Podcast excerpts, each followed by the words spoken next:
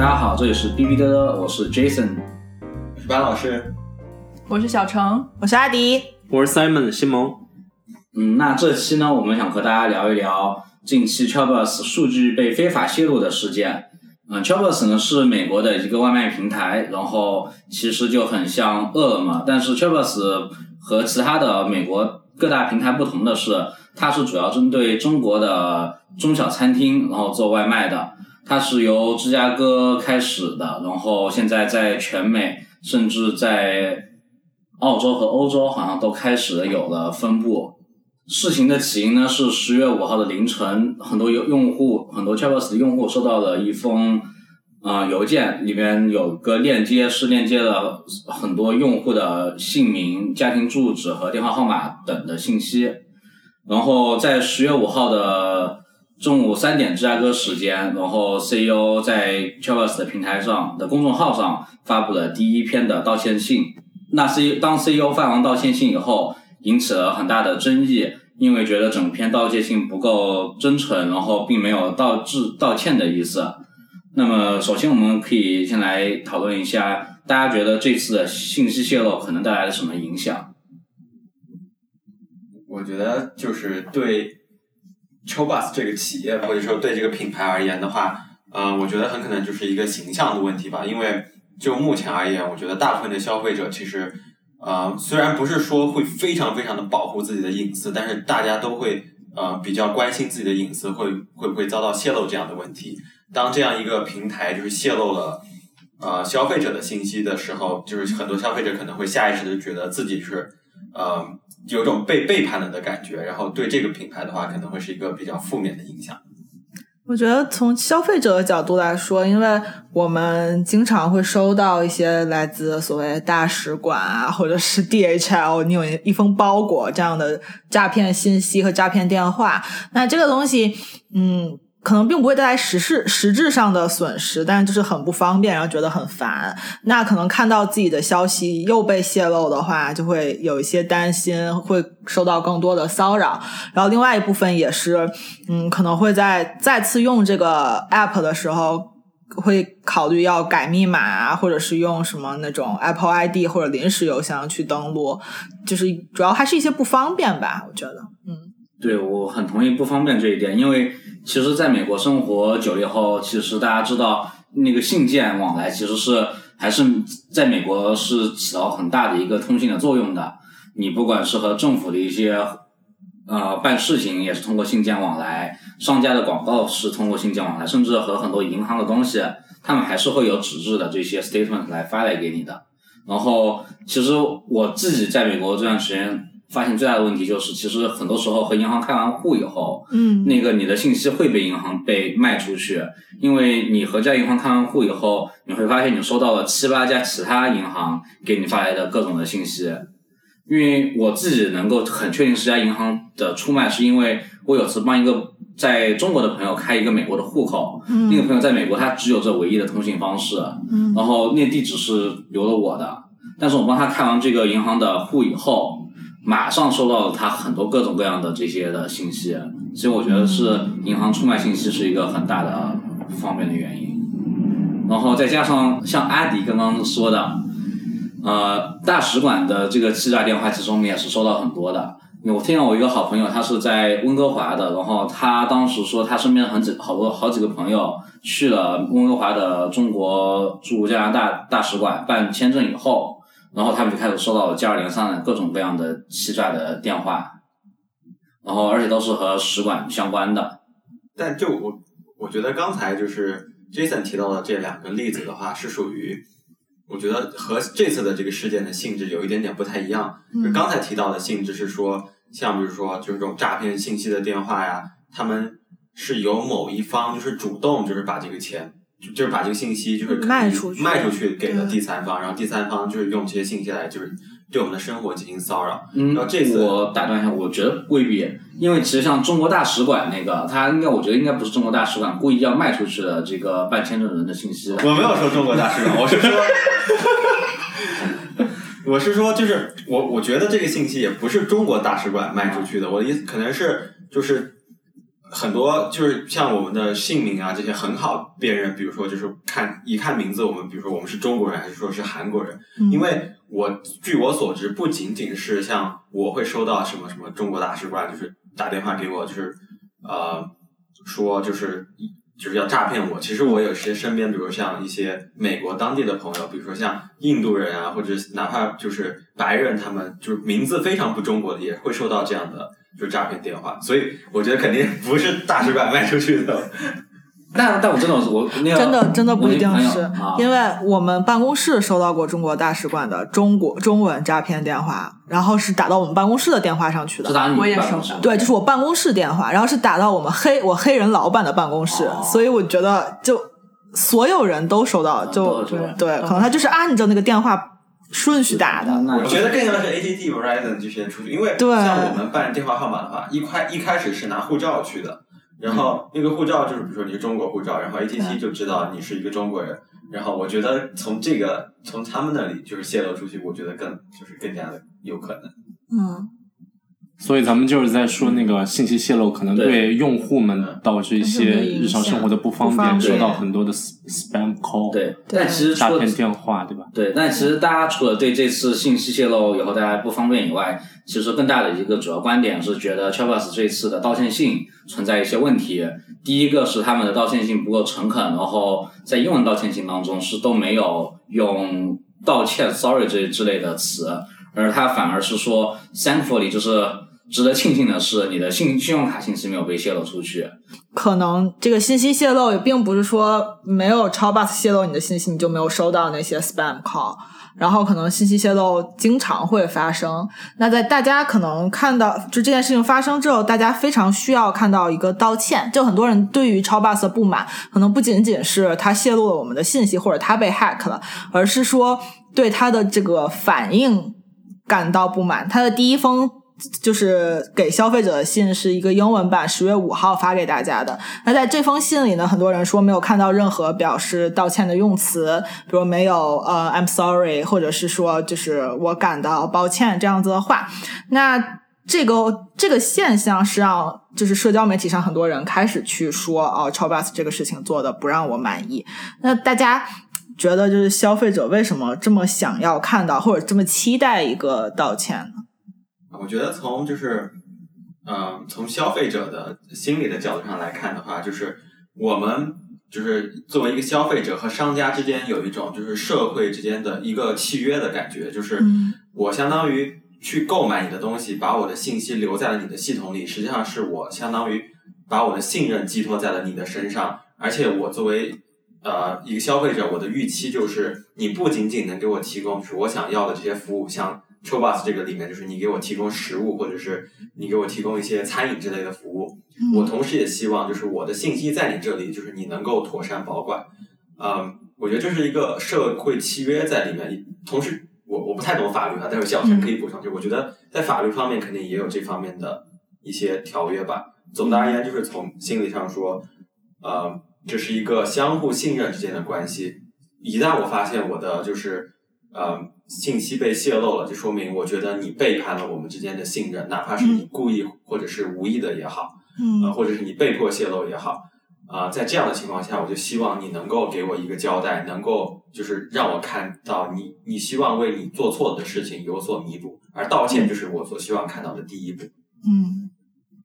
刚才我就是我说到就是法律方面的东西，嗯。可能小陈可以讲，我不知道就是什么样的个人信息是受到法律保护，什么样是可以被买卖的。就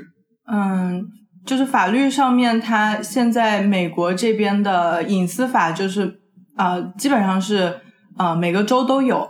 然后它那个呃法律里面有说，基本上 personal information 个人信息，它其实比如说分类，就是如果它泄露了你的呃 first name last name，就是你的姓和名，再加上比如说任何其他一项或者多项，就比如说你的 social security number SSN，社会社保、社会安全号，嗯。还是社会保险号？社保号，差不多就等于那个国内的身身份证证号对甚至比身份证号。号还要严一点，因为身份证号是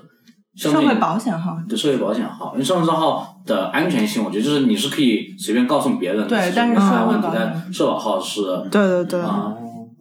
对，然后就是加上那个，或者是你美国这边啊、driver's license 你的那个驾照呃驾照，嗯，可能也驾照才是国内说的身份证号，可能就是加上再加上这这些信息，能够可能是直接认准你这个人的，这个样子才会算是呃你的个人信息被泄露，或者说是如果比如说你泄露了一个你的邮邮邮箱，然后接呃也同时泄露，比如说你的一一些呃银行账号信息啊，或者说一些你的呃安全问题的答案啊，这样子呃加起来才会是构成一个泄露你个人信息，然后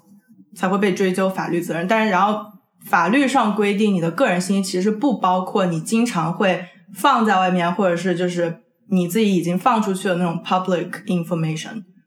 嗯，我觉得可能就比如说，如果真的只是你的名字单纯泄露，或者是你自己邮箱单纯泄露，或者是你自己的电话号码单纯泄露，可能啊、呃法律上就并不会呃予以很大的保护。而且现在就是我看的其中一个法条，就是如果你这些信息泄露的话，商家是比如说公司是一定要及时的给大家发呃 notice，就是像一个通知，但他并没有说呃你一定要道歉啊或者什么，但是他就是规定有几条，就是比如说你一定要非常及时，就是你不能一直拖，你一定要告诉就是被泄露者，然后你还要去呃告诉呃执法部门。嗯去进行调查，你自己内部也一定要有一个，就比如说啊、呃马上更改任何的密码呀，或者内部系统啊检查，就这些一系列的你都要及时做，然后要及时汇报给嗯你的用户或者被泄露者或者大众，所以是有这方面的一些要求。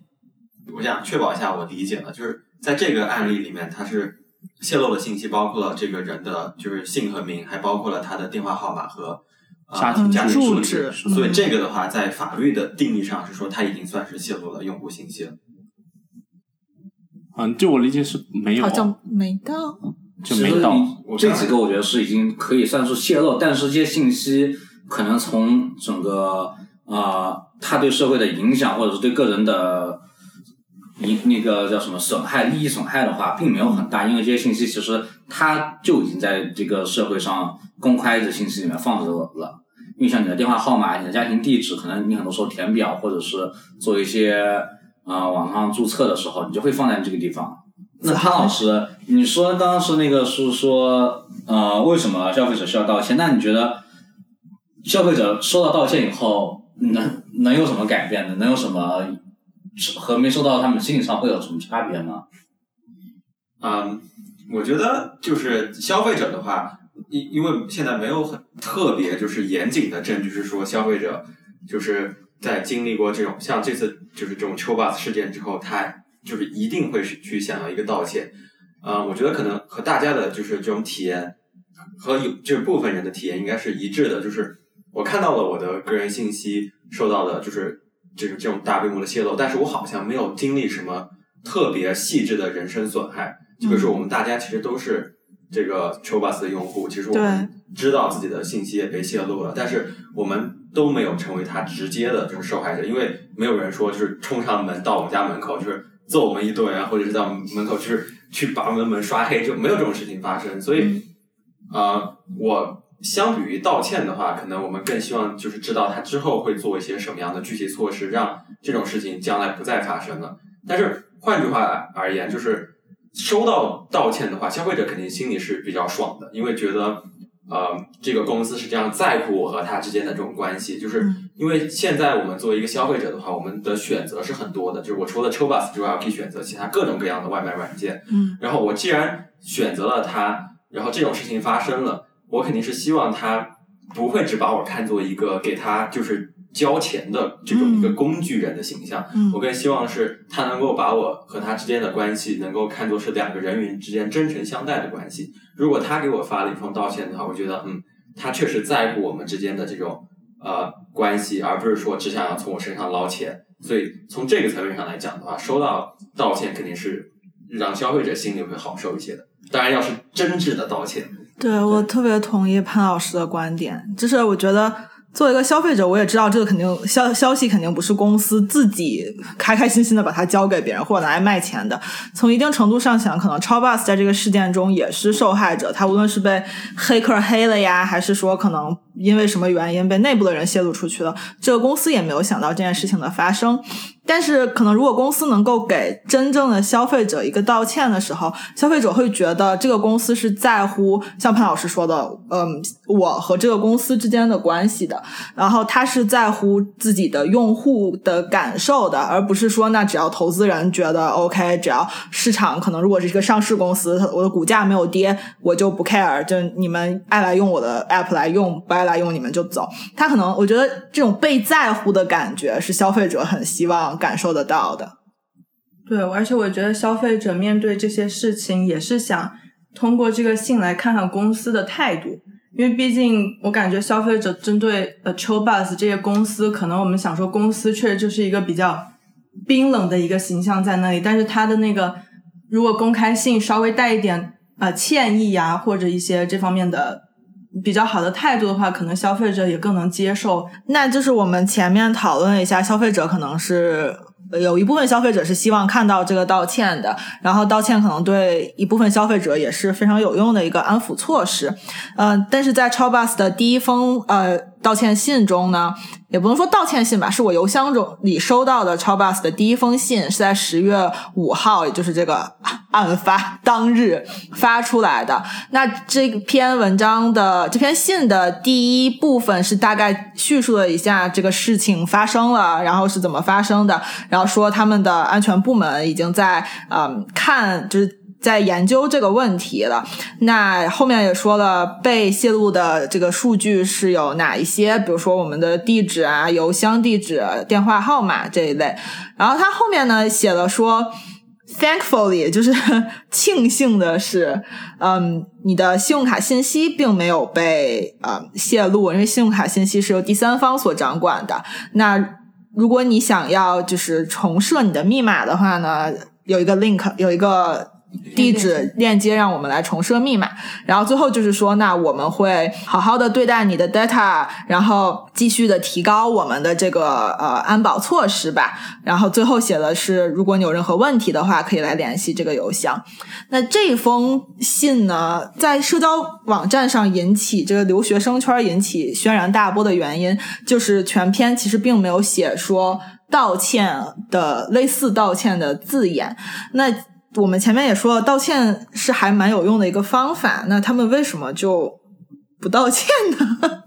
对他为什么不道歉？那我觉得小陈，你觉得是从有法律上的顾忌吗？他们会？呃，我觉得肯定有法律上面的考虑，因为在嗯，就是在美国法律上，这个证据法里面，它有些时候你一方的这个言语有可能会被在法庭上认证为就是你的一个承认。承认过失，嗯，啊，这样的一种言语来，啊，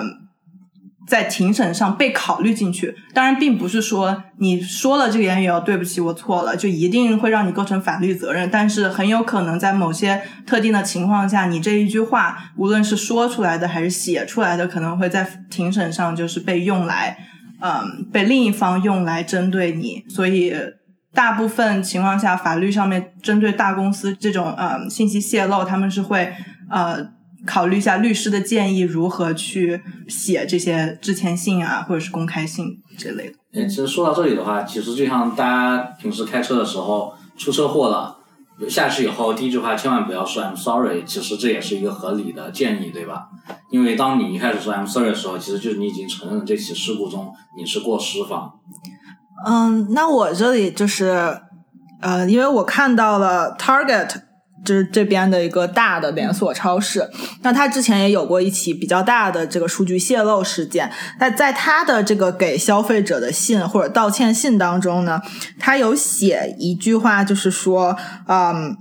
We didn't live up to the responsibility, and I am truly sorry. 然后他的落款是说，这是我这个公司的 CEO，然后什么什么的。我又在想，如果在这个信中，可能 CEO 以个人的角度，比如说 personally, I am truly sorry 这种话的时候，其实是不是可能是有可以是是可以的而且是可以就是让消费者可能更舒服的一个方式。我觉得是的。对，我觉得是的。但是从另外一方面来说呢，我想讨论一下是，其实像 Target 和 Facebook 这些信息泄露，基本上公司发出去这个 letter of notice 的时候，嗯是这个信息已经被泄露出去一两个月以后，然后公司已经做了深入的调查，然后才会给客户发的致歉信。而这次呢，是用户首先得到了收到了这一个他们的信息被泄露的信息，所以的话，可能我觉得有可能公司并没有完全准备好这件事情的发生。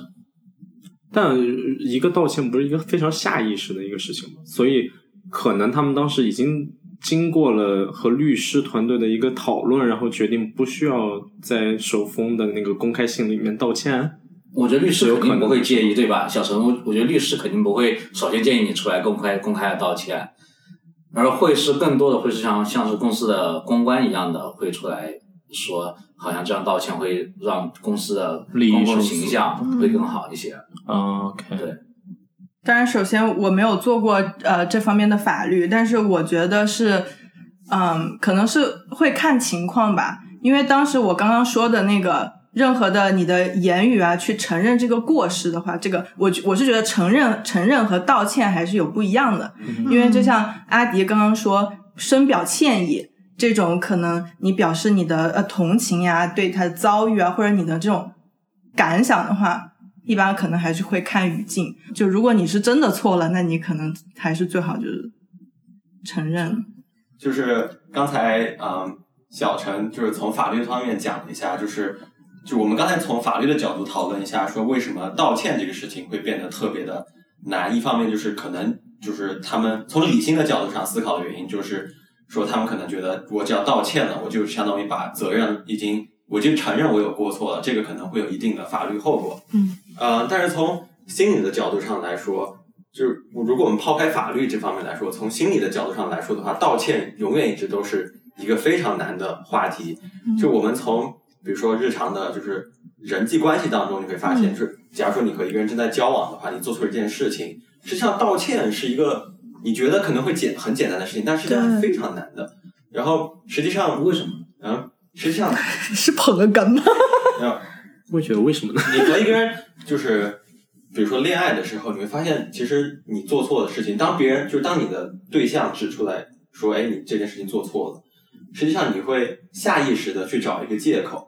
很多时候就会会为自己辩解一下，而且嗯就是很多研究都表明，实际上人们在说就是 I'm sorry，就是我很抱歉的这个次数远远是很少的，就是远小于它应该发生的次数。嗯，这个的主要就是相当于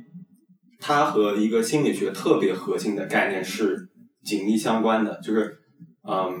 心理学有一个非常基础的关于人的就是行为的概念，就是有一个现象叫做认知失调。认知失调就是说，我们人所相信的东西和我们所做出的事情是需要保持一致的。嗯，就假如说，我觉得熬夜这件事情不好，那么我所拥有的行为就是我应该呃，在每天睡觉的时候都我都会尽量的早睡，去避免熬夜的这种现象。嗯，但是根据这个理论的话，啊、有一个特别有意思的现象，就是当你做出了一件和你的就是意识里面所相信的事情不一样的时候，你会很快的把它合理化。就比如回到我刚才那个例子，就是说，哎，我假如说我实际上是一个很讨厌熬夜的人，但是我今天就是真的熬了夜，我熬到我熬夜看剧，可能看到两点三点了。然后相比于我会就是相较于说我我给自己说，哎呀，我以后可可再也不要熬夜了。我对自我我觉得自己很内疚，我实际上会有一个很快的就是合理化的过程，会觉得说，哎，那个就就就这么一次而已，我就今天只熬这么一一次，我就只看这一次剧，然后我就会很快的就是去合理化我的行为。然后之前有个很有名的例例子，就是成龙大哥他对就是出轨的这件事情，就是当别人问他的时候，其实让很多人都想要听他一句就是 I'm sorry，就是我很抱歉。但实际上他说了一句就是天下邻居，就是说他只是犯了一个全天下男人都会 犯的错误，对，这就是一个很快的合理化的过程。嗯嗯哎，我想问一下，如果人不合理化的话，人会崩溃吗？嗯，就是如果要上升到就是特别的，就是病病理化的程度的话，是会的。我们日常生活中一个很呃常见的现象就是强迫症，强迫症就我们所看到的强迫症就是这样一个行为，就是你其实很多患强迫症的人，他意识里都是知道我不应该这么做，就比如说我不应该老是回去去检查我那个锁到底上好没有，嗯。但我就是控制不住我自己，然后这就是一个很极端的例子，就是你所做的行为和你的思想是走向了两个极端，嗯然后这个就会给你自身造成非常大的不安，然后就是已经到了一种病理化的程度了。嗯、但是在非病理化的程程度下，一般人就会有一种非常不舒服的情绪。假如说你是一个非常热爱动物的人，就比如说非常热爱狗，然后今天就是有一个朋友他请你请你去吃狗肉，然后你真的就是就去吃了那个狗肉，然后你接下来一整天都会有一个特别不舒服的情绪，而人的话是不不能够让这种特别不舒服的情绪长长时间存在你的脑海里的。你的第一个反应就是说我要去合理化这个过程，然后就说啊，就这一次而已，我只是不小心去吃了这个狗肉，然后以后再也不会发生了。然后从这个角度上来说的话，就是当一件错误的事情发生的时候，人道歉的这个行为本身就是啊、不太容易发生的。嗯，就是当一个错误的事情发生了之后，人他的就是生理上你会先去想要合理化这件事情发生，而不是说我对这个行为做出道歉。对，而且就是从刚才衍生出来的一点，就是说，那什么样的人会变得更加不容易道歉呢？就是一方面的话，就是啊、呃有研究永远合理化有研究表明，就是男性实际上比呃女性更加的不容易道歉。实际上，我们可能在工作场所下，或者是在啊、呃就就学术的场景，实际上发生的很特别多。嗯、就是学术的时候，当一个人做报告的时候，下面的人会去提问，然后有一个非常有意思的现象，就是男性会说啊、我觉得你那个那个就是不对，就是会非常快的插入这个话题。嗯啊、当你看是女性去插入这个话题的时候，她会说哦，I'm sorry，或者是 excuse me，就是我很抱歉，或者打扰一下，就是嗯啊、我觉得我有这么一个问题，这是一个几乎是就是每次我们去看报告都可以注意到的一个现象。嗯然后另外一方面就是说，位居高位的人，他实际上就比如说一个公司的 CEO 也好，一个公司的高管也好，他实际上是非常就是对道歉这件事情是非常反感的，就是因为道歉往往就是意味着你要去示弱，就是说。嗯啊、我好像没有那么坚不可摧，但是很多公司的 CEO 或者是高管的话，他都有这样一个所谓的人就是形象，他觉得就是要去维持的这样一个形象，而且很多时候都是下属向他们道歉，就是哪怕他们错了，就是下属就说、嗯啊，对不起，我没有及时的去提醒您这件事情是我错了，哪怕是实际上是他们没有安排好的，嗯没有提前把工作安排好。然后这个联系到 c h o b u s 那一点，就是，嗯，就是作为一个公司的 CEO 也好，或是作为一个公司的高管也好，他们的下意识的反应可能就是觉得，啊、道歉这个事情，嗯，我觉得不行。一方面会会就是显得我身姿非常的低，因为我已经习惯了听别人的道歉，而不是说我自己去主动承认我的错误。所以也就回到了前面提到的那些例子，就是你可能请一个第三方的，就是机构的话，就是他们会可能把这些事情打理的更加好，而不是说你在一个公司内部，你的下属员工可能会觉得让你道歉是不是就是有些让你为难了，那我们要不就把道歉那句话给删了算了，嗯，就这样的一个情况。嗯好，因为我之前我看的是 Facebook，好像是在一八年的那次，它的信息被那个黑客侵入以后泄露出去。呃，Facebook 是一直是说他们没有任何责任的，因为这个事情并不是是他们主动泄露出来，而是因为他被第三方侵入以后被泄露出去的。嗯所以他们也只没有道歉他过。他们应该是没有道歉，但是他们他们也不承认这些问题。但是 Facebook 就是道歉了太多次了，就我也不记得。他的他的 CEO 个人跟就是因为 Facebook 一直在出事嘛，对所以他 CEO 个人就是扎克伯格，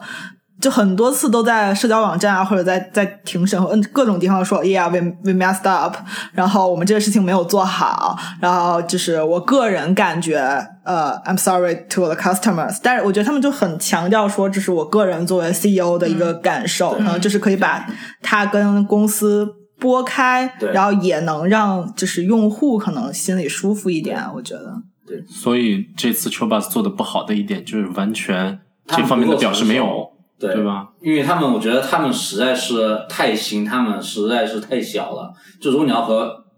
Facebook 你要去和 Target 来相比，那些已经是上市的公司，而可能 Chobus 其实只是一个我们当地的财主中湾 A 轮资的一个小小的初创公司。我觉得如果说他们不够成熟的话，那我公司的一个不慎导致我的用户信息受到泄露，我可能第一时间的第一反应就是 I do apologize，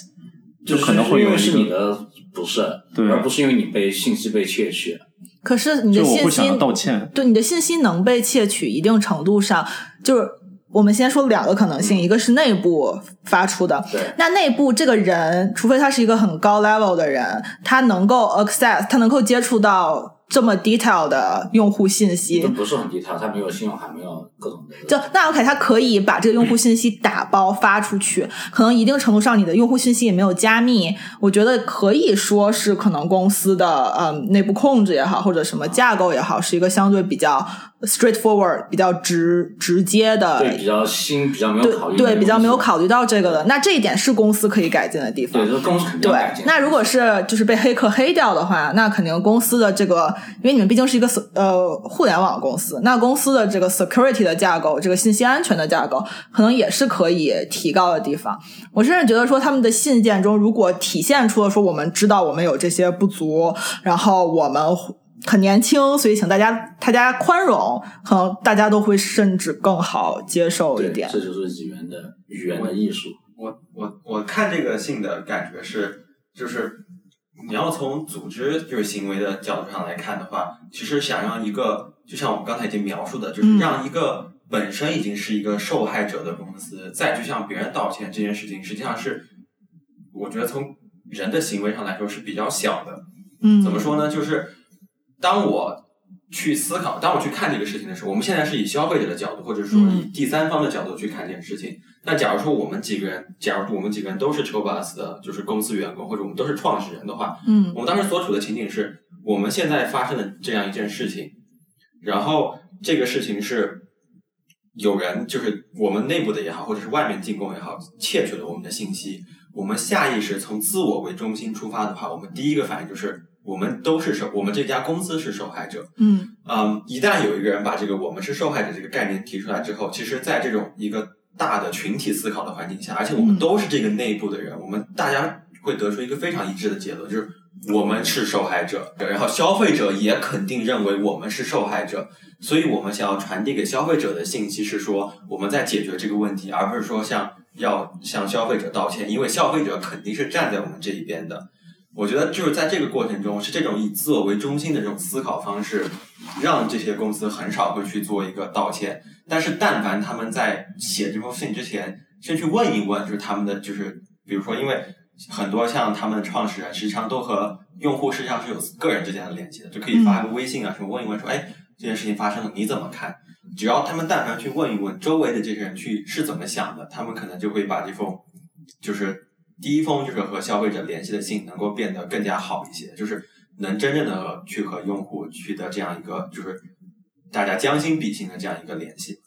嗯。我觉得很有意思，的的确是。那除了问别人以后，还有什么办法？我觉得有一个 PR 公司可能是很重要，一个这个公公关公司，因为我觉得他们至少就是有很多经验，然后可能在面对这种就是 crisis management 呃危机管公关这些时候，他会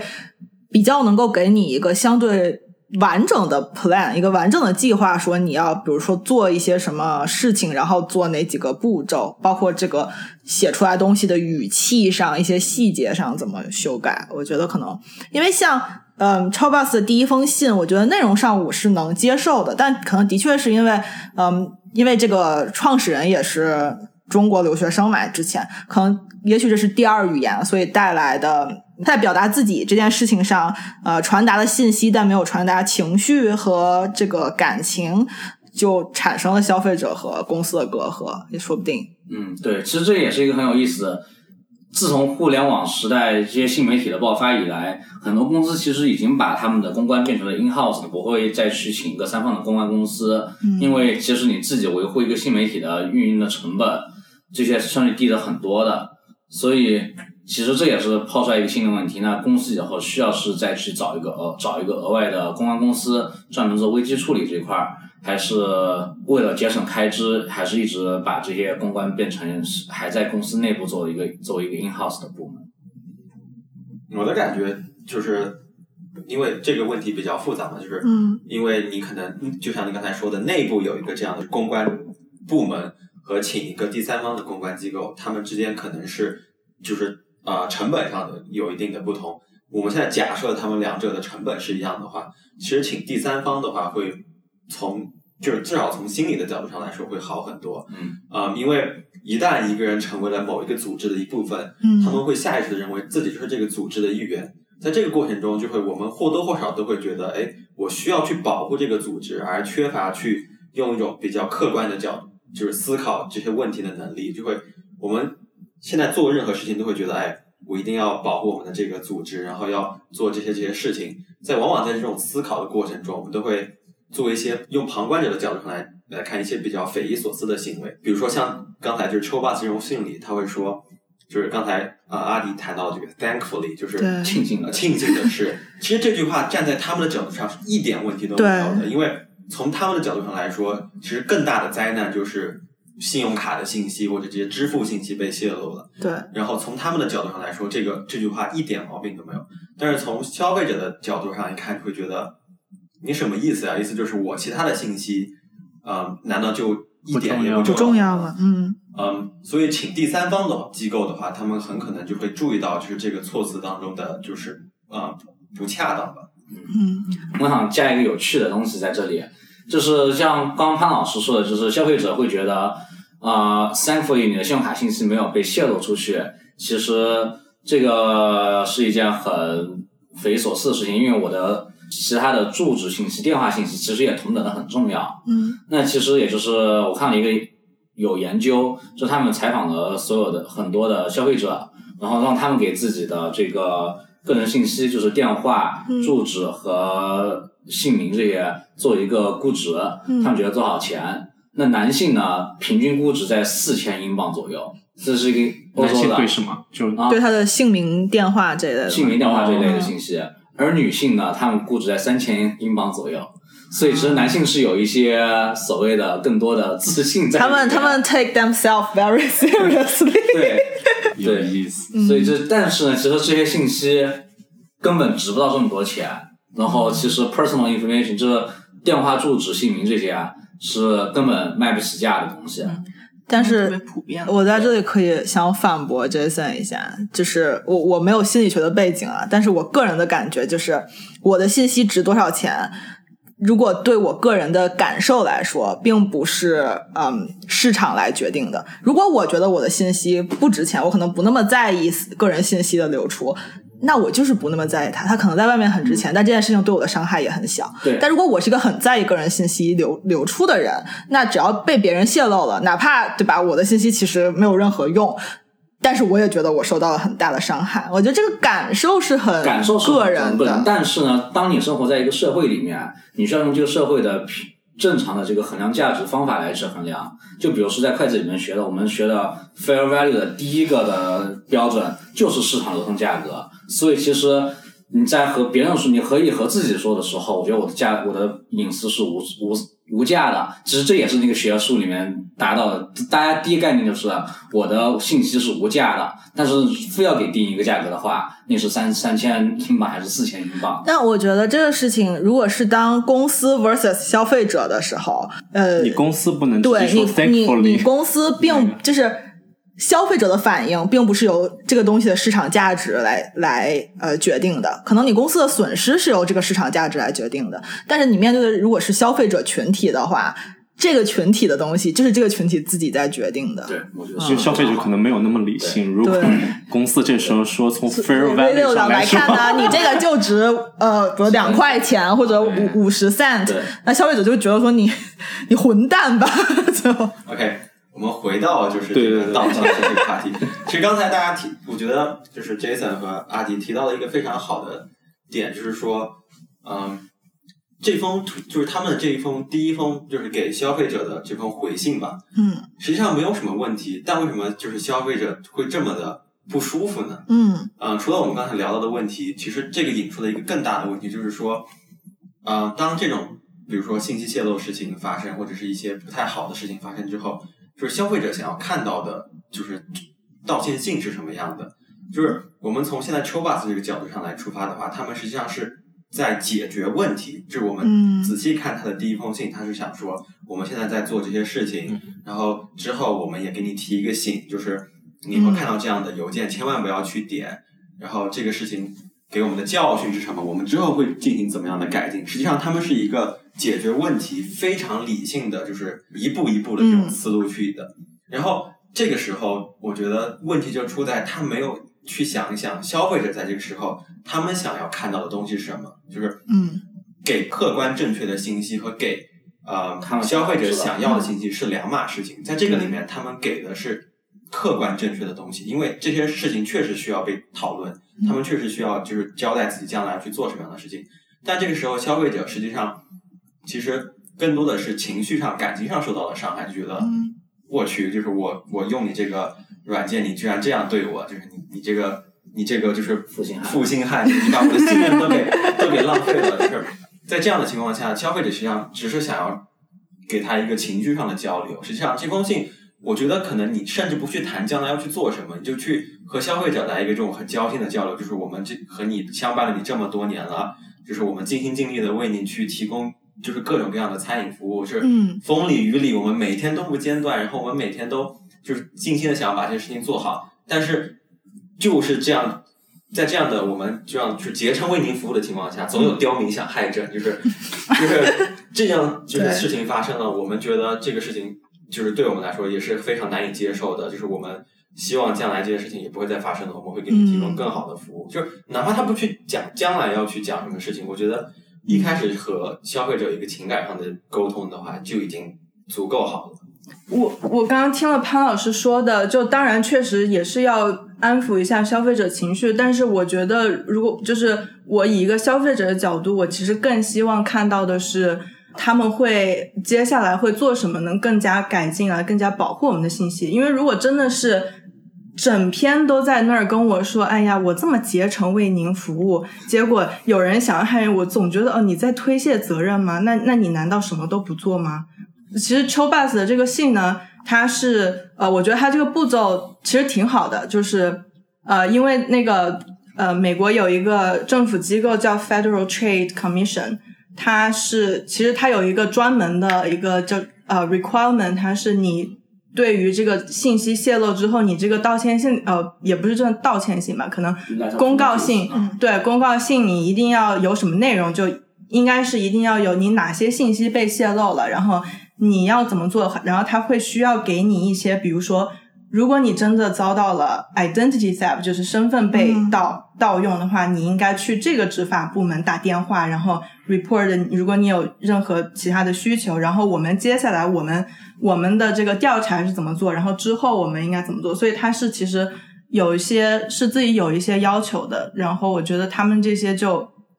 比较好吧，就是当然你肯定从法律角度上来说还是不错的，是吧？这篇对，当然肯定也是要，我觉得还是要照顾消费者的感受。但是我觉得如果通篇就是没有其他那种，就是我就是我这边是我可能不太接受。我觉得这个是就是。当然，在这个完美世界里，这两个都是需要的。那就是为什么一个公司既要有这个法律的部门，也要有公关的部门，或者有一个第三方的公关公司。然后，呃，在这里看到，就我们看到呢，在十月十四号，就这个事情过去了九天之后，呃超 boss 也发了另外一封新的致歉信，就在他的公众号上，这是他最新的，嗯。在其中呢，表达了自己深切的感受到这件事、这个事件给大家带来的困扰和不安，对此感到十分愧疚，并致以歉意。就是说，他非常明确的感受，写出了这个至少 CEO 本人的歉意，而且在后面也写了说，我们过去一周内实施了各种措施，带有四条，然后还有后来像像潘老师说的，他也写了说啊，我们建立的初衷是怎么样的，然后我们也非常努力的坚持服务第一的理念。嗯，算是一封比较完整的这种给客户的信了。嗯，其实在这里我就觉得说，可能这封信和他的第一封信如果能调一个顺序，也许现在对超 bus 的舆论是完全会到一个个儿的，就是他后面的这些道歉什么的，如果提前说，大家可能不会有后面这个讨论。那他一周后发出来的这个所谓道歉，尤其是在社交网络上已经炒的，就在留学生圈里炒的比较火之后，再发出这个道歉，就好像这个道歉的被人接受的这个概率就变小了，就有一种哦，那我都提出来了，你才说这句话。我我想知道，就是这第二封致歉信发出来以后，就网络上对这封信有什么样的反馈？网络上写说不接受，一个是就首先这个不代表我就是同意他们的想法，我只是来陈述客观。对我这只是来在陈述来陈述一下大家在说什么。也很多人说就是。呃，首先是我刚才说的那个，就是你开始不道歉呀，你刚开始嘴硬啊，然后我们现在闹起来了，你才道歉，你就不是真心想道歉。然后还有人写说，那你后面实施的这几个几以下措施，然后这个措施我们嗯没有看到啊，然后现在网上挂出的这个数据库仍旧可以下载，然后这个数据库没有被呃撤掉。那关键这个东西超 bus 能不能撤掉，其实我我我我也不知道嘛从。技术角度不知道。对技术角度上，我可能不太清楚。那大家就说，那你这个措施也没有用，然后你一周了还是没有真的查出来到底是怎么回事，那就是大家对这个就表示不接受。然后在这一群不接受的人当中，有一个嗯，有一些人就领导了一个小组，说要对超 bus 提出集体诉讼。那其实我很疑惑啊，就是单纯这个信息泄露也没有说带来那种很能看得见的呃有呃能估值的损失，嗯，就单单信息泄露这件事情可以来告他吗？可以搞集体诉讼吗？嗯，首先，集体诉讼这个，它是一个呃程序上面的一个定义。就它这个集体诉讼是当你这些，就比如说一个公司，就像这种情况，就当时如果受害者很多很多，法就是法院为了就是更加有效，所有人都啊、呃没有那么多对，就是时间呐、金钱啊上面就是更加有效的话，它是会，所以他就给了一个集体诉讼这个样子的一个程序，来让你所有人一起就在这一个诉讼里面解决。嗯哼所以这是一个程序上面的一个事情。信息泄露的法律呢，它是，嗯，美国确实是有那种 Consumer Fraud Act，呃，我自己本身不是做这一块儿的，但是当时查了之后呢，其实是，呃，他们好像确实是因为现在互联网也是很多，所以呃，联邦啊、州啊，他们现在也都自己也有发非常完整的一套，就是针对啊、那些呃公司啊、企业呀，或者这些 data collector，就是收集信息的这些人，他们他们都有那个非常系统的一套呃法律法规。我觉得他们，我觉得肯定是有信息，就是信息泄露，你肯定是可以告。然后我觉得是要看泄露什么信息，因为我现在发现，就是最近很多案子，它是有在呃有一个在呃芝加哥本地，我觉得非常有趣的一个案子，是它有一个公司，呃，它是收集 face print，就是大家的人脸识别，就是它通过所有人发到网上去的照片啊，然后来对你脸部进行认知识别，然后形成一个系统。这个样子，它再把这个信息卖给其他公司的话，其他公司就可以用这个来检索，来就是相当于是。嗯，也有可能是信息跟踪啊，就是进行这样一些活动。然后现在就是这个，就是有很多呃，也是弄了，也是弄成一个集体诉讼，然后在呃伊利诺伊芝加哥当地的法院在告这个公司，就说侵犯了隐私权。所以这些是我觉得是肯定是可以进行集体诉讼。对，而且如果是他们用这些信息来进行非法买卖或者就是呃犯罪活动的话，肯定是可以。那如果是具体。那如果是用户都自己传到网络上了，那么他们去窃扒下这些信息来，也算是侵犯吗？对，现在那个公司一个 defense，辩护他们的一个对他们辩护的一个点就是，哦，他们并没有，就是因为他们没有找当事人或者许可嘛，收集信息。他们说，哦，但是我们找的那些照片都是你们事先发到网上，就是已经是公开，公开你并没有加密的信息，这就是他们一个辩护的一个点。但是现在那个案件还在处理当中，所以也不知道会怎么判。因为我看了，现在就是现在美国还开开着，你可以去申请这个就是 class action，这个应该叫集体集体诉讼，啊，美国现在已经两个集体诉讼成功的例子是，一个是 Equifax，是那个美国的一个一个很大的信用信用积分查询系统，对信用记录信用记录的查询系统，就好像蚂蚁信用的那个中国的淘宝那蚂蚁信用的这种的一个网站，它在二零一八年还是一九年，然后好像是一八年的时候，他们有大概是三千万的用户信息，包括了这些社会安全号，就是说可以用来申请信用卡的各种信息被泄露了。然后他们现在是被那个要求赔偿每个人最多可能一百二十五美金，加上其他一些你可能因为你的信用信息被泄露，导致你额外去需要付出的金钱和时间的这些成本，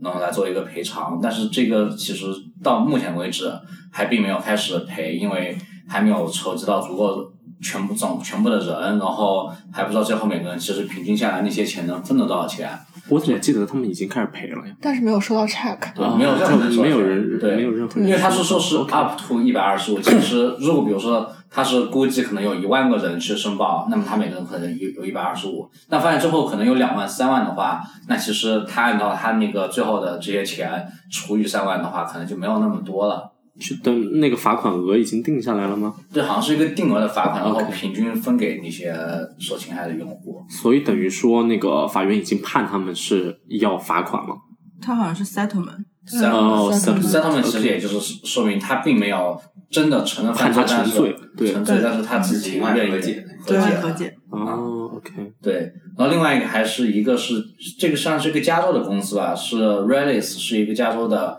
像 Target 比 Target 可能更小一点儿这种一个超市，超市、小超市加卖这些药品的药品超市，然后他也是在之前有信用卡用户的信用卡信息从他们公司泄露，然后就说如果是那个哪个如果人有需要赔偿的话，如果你的信用卡信息泄露了，然后导致了你有损失，那么你可以最多去申请赔偿五千块钱。那这五千块钱的话，你要提供证明、证据证证明出来，你真的是有金钱上的损失，你有时间上的消耗，而且时间上的消耗你最多是只能报四个小时，后每个小时以二十美金去偿偿还，所以它其实限制的还很仔细的。那么其实你看，你看相比和 c h a b o s 这次的信息泄露的话，呃，Equifax 那家信用记录公司和这个 Redis 这家公司，他们其实泄露的是像信用卡或者是个人的信息，就是社会安全号信息，这些信息都是直接可以和金融诈骗相挂钩的东西。那其实是有赔偿，所以我觉得这次其实大家集体诉讼这个 c h a b a s 是一个不不会有结果的一个诉讼，因为其实，在那个二零一八年的这次 Facebook 的这个信息泄露，它的用户信息泄露包括了性别、信仰，然后邮箱、电话号码，还有一些你的搜索历史。最后，加州的这个区域法院给判决的是，因为这个 这次的那个 Facebook 的泄露，并没有涉及更多的财产，不能证明有财产上的任何损失，所以的话，你们只能要求这个 Facebook 给你提供你的这个信用的监控，看你有没有一些特殊的信息，或者是啊、你可以要求这个 Facebook 证明它现在开始在更加的去改善这个他们的系统。所以我觉得，其实这次的 c h a b a s 大家去集体诉讼，并不会有得到太多的赔偿。我比较好奇的一点就是说，像这种集体诉讼，就比如说我真的找够了人，啊、就是这这个判是怎么样的？就是说我只要找够了人，然后法院就会开庭，然后就会审判吗？还是说，就是你找够了人，然后法官会说，哎，我觉得这个案子没有什么可判的，就是就是余地了。我觉得就是这个 case，就是这个案子根本就不成立，然后就把这个东西打回来，会会这样。对，其实每个案子都会这个样子。呃，而且首先，你如果要集体诉讼的话，你首先还是要让法官承认你这个集体。就你首先并不是呃先去诉讼，你首先就你可能呃诉状上去了，但是法官首先要判你这个集体是不是成立，因为首先这个集体成立还有一些先决条件，然后你可能再就是就你的诉状有没有达到基本的法律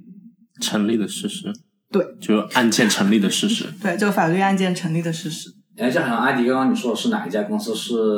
哪一个外卖公司吗？就是二零一九年 DoorDash 有一次信息泄露事件，但它也是相对这个 Chowbus 严重一点，它泄露了他的嗯送餐小哥的这个驾照信息。然后在二零一九年十月，就是有一个 class action 一个集体诉讼是针对 DoorDash 的，这但个是啊、判决结果。还没还没有结束但是？他们一开始是以信息泄露去做这个 class action，但是告多代时啊、他们的信息泄露的这些原告呢，他们已经撤回上诉了。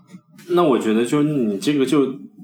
咱们现在这个就更不成立 c h o b u s 这个，因为他当时还有那个 driver license 那种安全级别，应该比我们现在家庭住址、电话什么的信息级别要更高。所以我第一个问题就是这玩意儿能告吗？这玩意儿到底在告什么？但我我觉得啊，就是作为一个消费者来看的话，我觉得这个事情就交给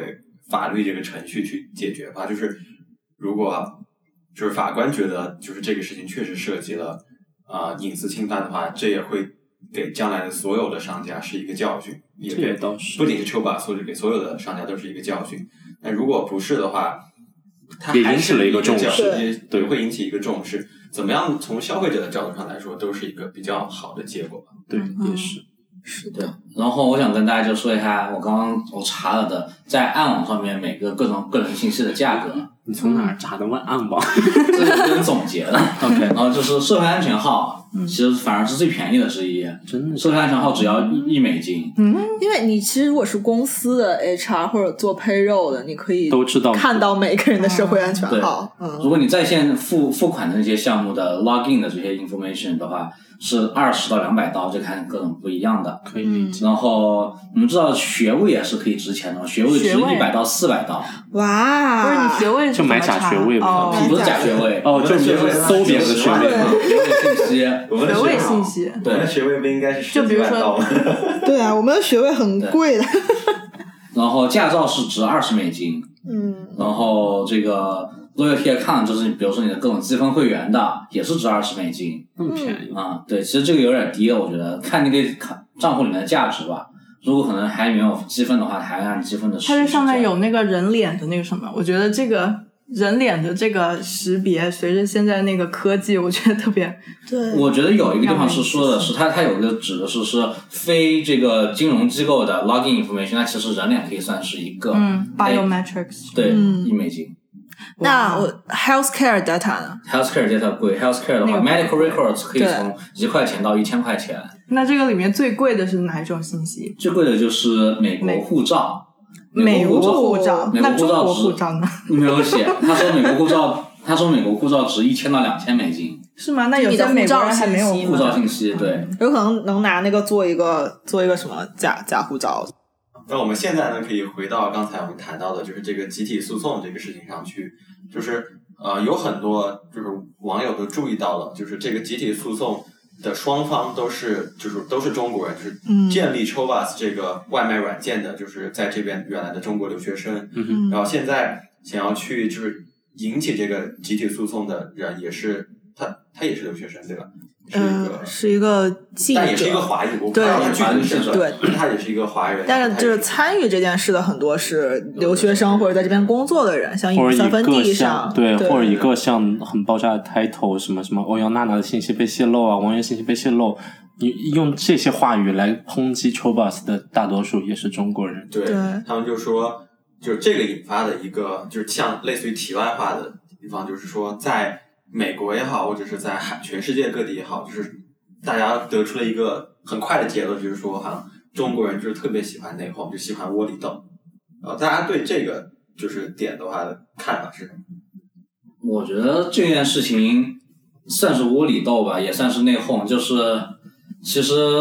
c h o b s 作为一家可能新的一家餐饮公司，它也是把就是在于美国人的定义，他把 c h o b s 定为一家为中国的 Mamas and Pops 的这种小餐饮企业作为了一个打开了网络上的在线销售渠道。那其实他们我觉得是在为社会创造了很多的价值的，然后也帮助了很多在美国的华人商户的。但是这次呢，因为在 Travis，其实我让我联想到的是 Travis 在年初的时候，他自己啊、发出来了一个庆贺消息，因为他们融到了 A 轮的融资，嗯然后那我觉得在这个情况下，很多人会有那个酸葡萄心理，就是觉得自己得不到的东西，那我也就想要把它给抹一把黑。那我觉得是有一点内讧的嫌疑在的。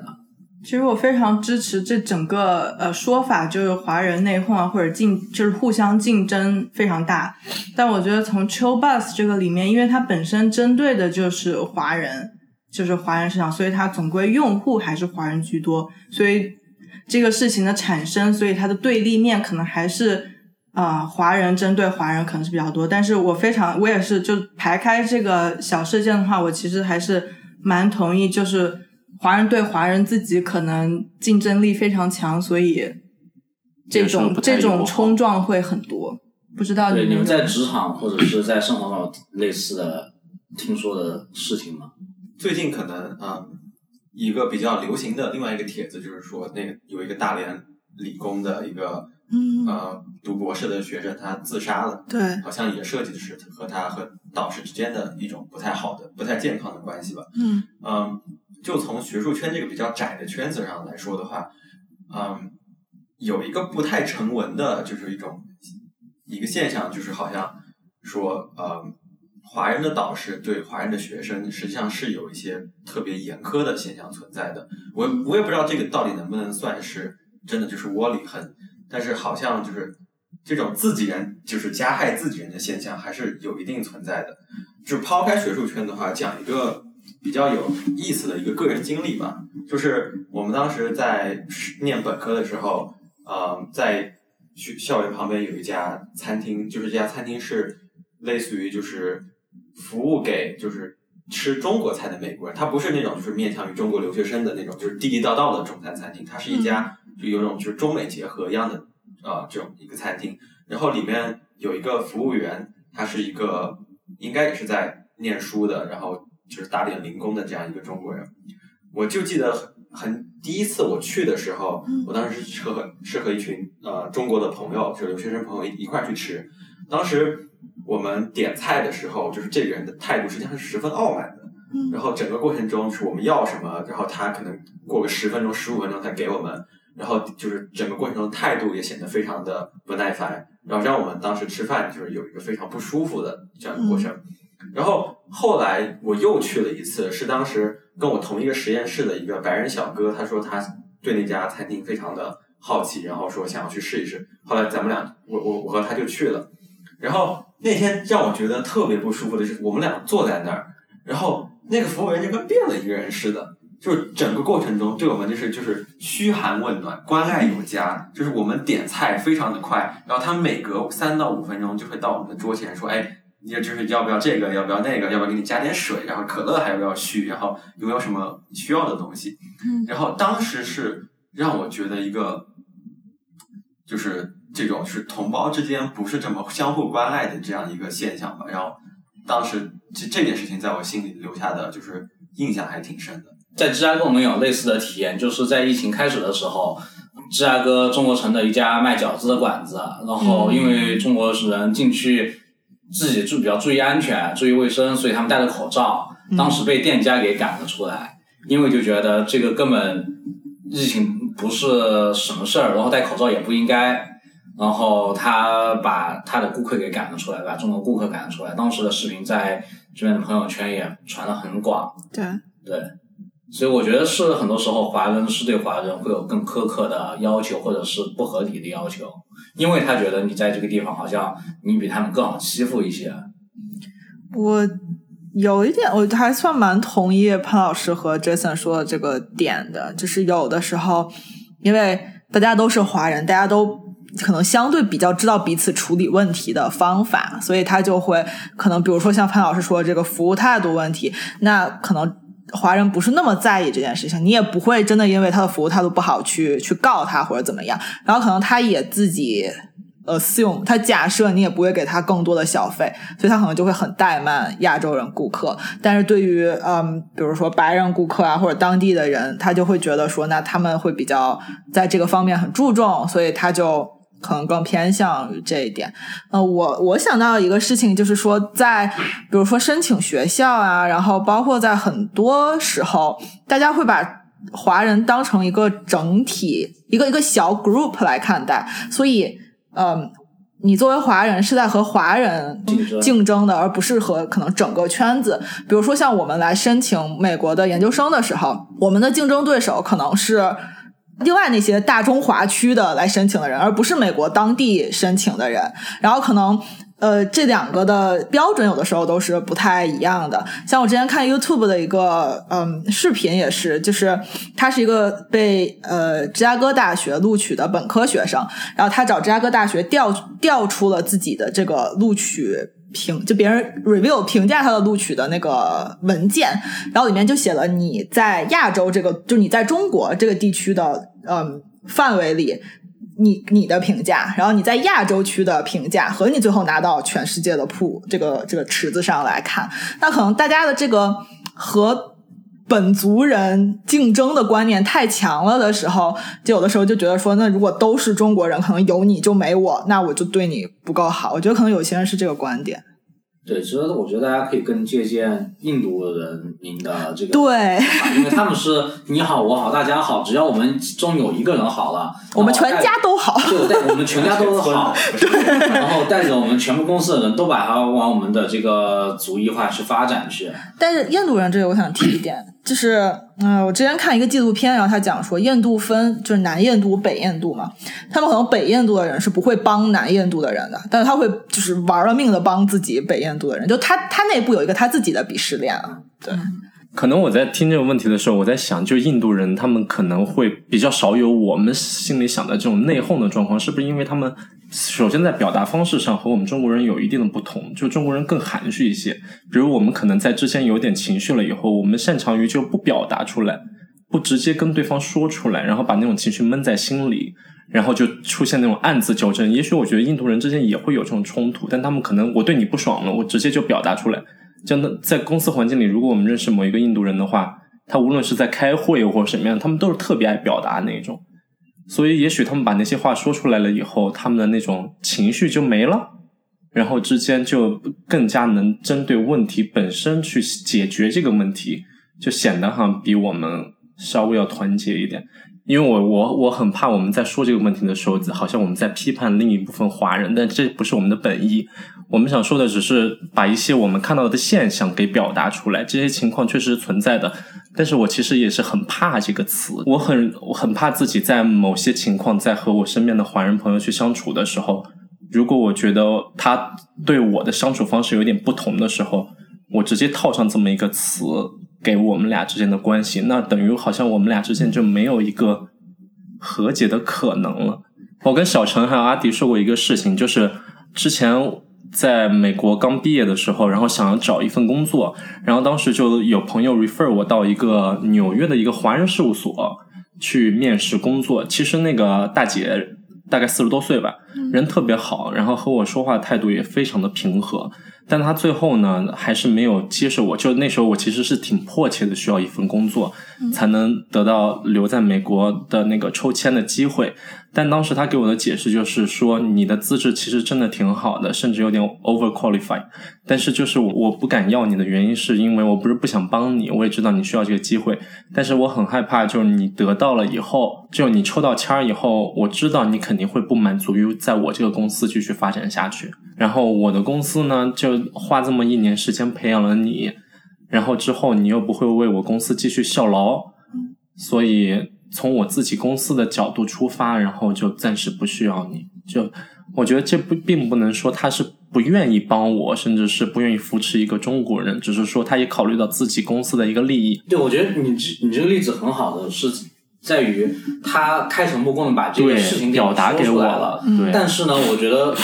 同样的事情啊，如果会是让我觉得最讨厌的事情是什么呢？一个华人可能经理之类的级别，你看他面试的时候，他没有招你。是因为他怕他在公司里面让别人觉得他好像帮着华人，他好像不公正、不公平。那我觉得那样是一个很恶心的行为。因为其实你就像印度人并不怕招印度人，印度人对他们很开心。对，因为我觉得一个人你各种各样的资质只要达到的时候，你就应该是有同样被考虑录录取的这个机会机会，你不应该是就直接因为你的人种、你的什什么性别而被去作为一个参考招聘的标准。嗯，我在这里说一个好的例子吧，就是我还是接受过华人的帮助的。就是我在也是刚毕业找工作的时候，我面试到了芝加哥的一个会计师事务所，然后那个时候，嗯，因为最后一轮嘛，我就去学校问这个 career service service 的老师说。呃，我们学校有没有这个事务所的校友？然后结果正好有一个华人校友，他是在纽约。我当时就跟他联系了，因为我也从来没有跟他联系过，这基本是一个 last minute 就很紧急的请求，说你能不能帮我推一下？然后当时很爽快的答应了，而且还告诉了我一些，比如说面试上需要表现的特点呀，他们这个公司喜欢什么样的学生，然后给我写了，就写了一封很长的推荐信，CC 的我发给了面试要面试我的 partner，说就是他是一个很好好的学生啊。很聪明啊，什么什么的，我觉得是很，就是很实、很实质的，而且很诚恳的帮助。虽然说最后因为签证的原因我没有去到那家公司，但是我还是很感谢这个，就是能在有需求的时候，嗯，不考虑其他东西帮你一把的这个校友吧，华人校友。对，那随即而来的是在我们录影前的一天，对，然后发现了网上的在。在国外的另外一家送餐公司叫做熊猫外卖，它的英文名叫什么？Hungry Panda，对吧？然后它是在洛杉矶的地区的时候，因为客服人员和呃用户在这个给的这个优惠上有了不同的歧义，然后导致了好像有客服人员开始私自的辱骂和谩骂这个消费者和就是留留学生。然后你们觉得会是和其实是和 o b s 一样的是一个公关的问题呢，还是其实他们是完全不一样的事情？我觉得完全不一样。你说完全不一样吧？我觉得熊猫外卖那个太恶劣了。嗯，熊猫外卖那个就像我们刚才后面讲的这个，就是窝里横的感觉。对对，就有点像我刚才说的，就是遇到了原来那个餐厅服务员的感觉，他就觉得，就是因为就我们刚才谈到了很多，就是所谓窝里横也好，这个现象。我觉得主要的发生的原因不是说，就是我们真的人与人，就是我们这个，就是我们这个群体当中会有这种，就是人与人之间真的会有那么强的，就是对立面。我觉得更像是，就是因为我们之间特别的了解，就是彼此的，就是为人的这种方式，嗯，所以才让我们就是，就是就像那种知己知彼，然后你就更好的会就是下手去戳到别人痛处的这种一个现象吧。嗯，就其实作为留学生也好，或者作为华人也好，在呃，全世界或者在美国都有一个比较共同的一个特点，就是我们其实不不太爱发声。嗯，我们就像就是很多人说的那种，就是乖孩子一样的，就是我们不太爱就是闹事，不太爱发声。然后另外一点就是，无论就是哪怕事情真的发生了，我们这个种种群更像是那种忍气吞声的那一群人。嗯嗯，我觉得就是很多开餐馆的，就是这边的华人也好，就是哪怕不是华人的餐馆也好，其实很多时候都知道这个现象。所以，嗯，他们也就很好的利用了我们这个群体的这种心理，然后在对我们提供服务的时候，就会有这种特别蛮横的，就是这种态度，或者是在提供服务的时候不是这么的上心。所以，就从这一点来说，我觉得 Hungry Panda 就是这个熊猫外卖这件事情，就是它在无论从哪个层面上来看，都是一件非常恶劣的事情。就是你实际上作为一个就是服务于华华人社区的这样的一个外卖软件的话，你。明知道就是就是我们这个群体有这样的心理，你你没有，就是反而更好的去去支持这个群体，反而是利用了这样的心理来就是去打压，就是相互之间打压。我觉得这个行为是我觉得特别特别恶劣的。就是昨我昨天看到之后，其实我实际上特别的生气。对对，你为什么能这么恨？对，好像觉得这个事情不会爆发出来。对，就好像是没有人会说什么话，就是我知道你不会闹事儿的。因为我觉得这个本质差别和 Chobus 不太一样的，就是 Chobus 目前他们仍在调查，就这个事情到底是怎么发生的。对，他们在一定程度上也是一个受害者。但那个熊猫外卖那个事情，基本上就是当时他们自己发了一个活动，然后又把那个活动想要反悔呗。对，是是这样子的。他们是说，呃，只要在朋友圈只要集满八十八个赞，就可以下单，在三百刀的范围内，这一单任意免单是可以。这单的额度全部返返回来，啊，全部返现，返现将会在这个 Panda 的 APP 上变成余额充值，OK，那么这个人就消费者就在上面花了二百八十八美金，嗯。然后头一天就返过来了二百八十八的这个返值，嗯。但是马上这边那个熊猫外卖又把这个这笔钱给撤掉了，然后随之而来的呢是只给了一百块钱的返现，然后加上说剩下的钱给以红包的形式发出来。嗯那其实这红包的话，你只能用于以后的一单一单的点餐，嗯不能是全部 apply 到可能一个单上面去。所以这边消费者就觉得自己受到了欺诈，然后跟熊猫外卖去沟通，但是在沟通以后，熊猫外卖就把这几个沟通的消费者、维权的消费者拉离拉在群里面开始疯狂的辱骂，骂然后还骂，还骂的很难听。对，就是用了一些很恶劣的语言来攻击吧。对这个事情，实际上让我想起了原来就是很早以前那个就是杜嘉班纳的那个事情，就是嗯当他们出现了一个呃辱就是辱华的这种一个事情之后，你可以看到他们的第一反应就类似于这这种类似于这个 Hungry Panda 的第一反应，就是第一反应不是说要去就是呃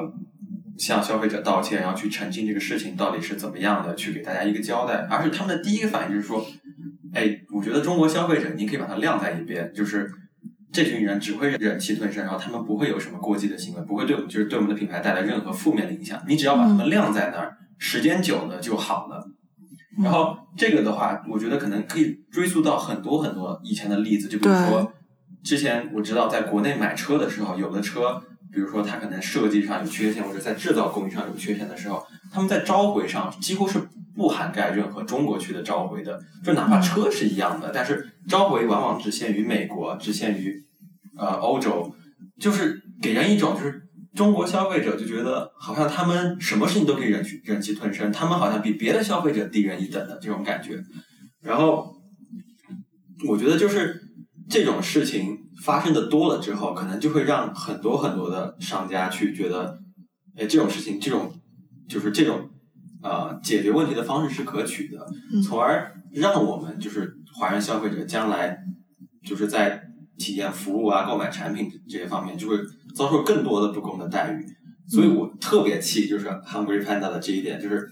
他们本来就应该维护我们，就是用更好的服务向别人知道，说其实华人群体想要很好的服务，就如果你不能提供这样服务的话，你们就会被我们比下去。相反，就是没有做到这一点，他们反而还成为了加害者其中一员，让我觉得就是特别的难以接受。嗯，嗯嗯，对，然后他们好像随之之后有那个高级的负责人给这个客用户，然后亲自的道歉了。嗯然后在其他区域，因为熊猫其实也是蛮大的，它在英国开始，澳大利亚和美国整个北美地区也都有。嗯所以他们的澳大利亚的一边的一个人好像有说，是因为洛杉矶的地区工作人员怕背锅，因为他可能会承担这些所有的损失，所以才做出了这样的选择。但是他这样的选择好像是一个非常情绪化，而且甚至是极度不理性的一个选择。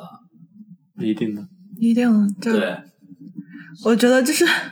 从个人的角度来看，他的这些谩骂非常难听。就是你做一个这样子的人，都有一点好像不够不够 decent。对，这是但是啊，他是员工还这是是员某一个？呃，他是员工，可能找了自己的各种朋友，然后去加了那个群里面开始骂。水军，水军是所谓的。